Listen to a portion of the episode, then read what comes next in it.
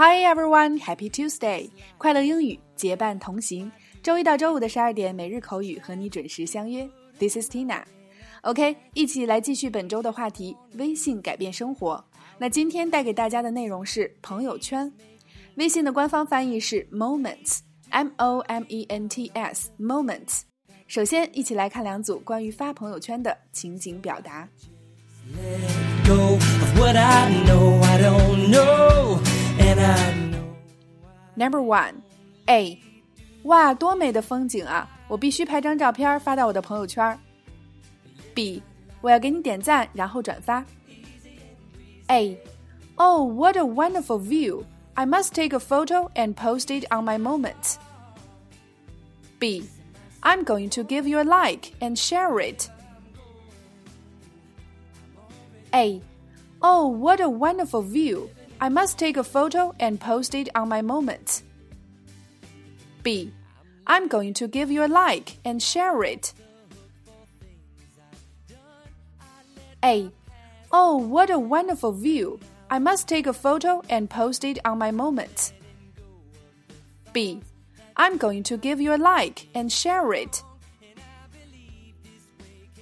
Number two, A. 我刚把这儿所有菜的照片都发到朋友圈了。 B 有多少条评论了？A I just posted all the dishes pictures on my WeChat moments. B How many comments have you got?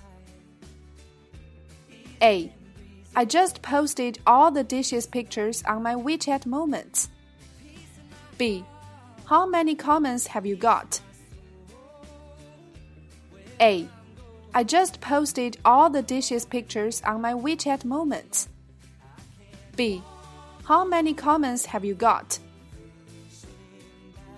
以上的两组情景基本上囊括了有关发朋友圈的一系列表达。首先，发朋友圈是 post something on moments or post something to moments。点赞是 like。转发朋友圈一般用到 share s h a r e share 分享，或者是 forward。 F O R W A R D forward 转发，朋友圈评论就是 comment。微信上的朋友圈被翻译为了 moments，是指这一刻你的朋友都在做些什么。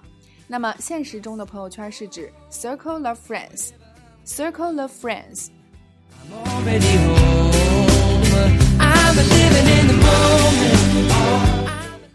好啦，以上就是今天的全部内容。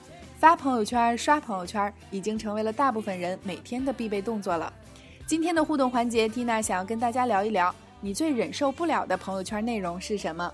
欢迎大家积极留言和我们一起互动分享哦。OK，每天三分钟，口语大不同。如果你想和我们一起每天三分钟见证口语提升的话，就抓紧在下方留言你的微信号，申请加入我们的每日口语打卡群吧。节目的所有文字内容都在公众号里为你呈现。请在其他平台收听我们节目的朋友，也及时关注我们的微信公众号“辣妈英语秀”或小写的 Tina Show 七二七，来收听我们更多的节目，并参与精彩的线下国际趴。See you next time.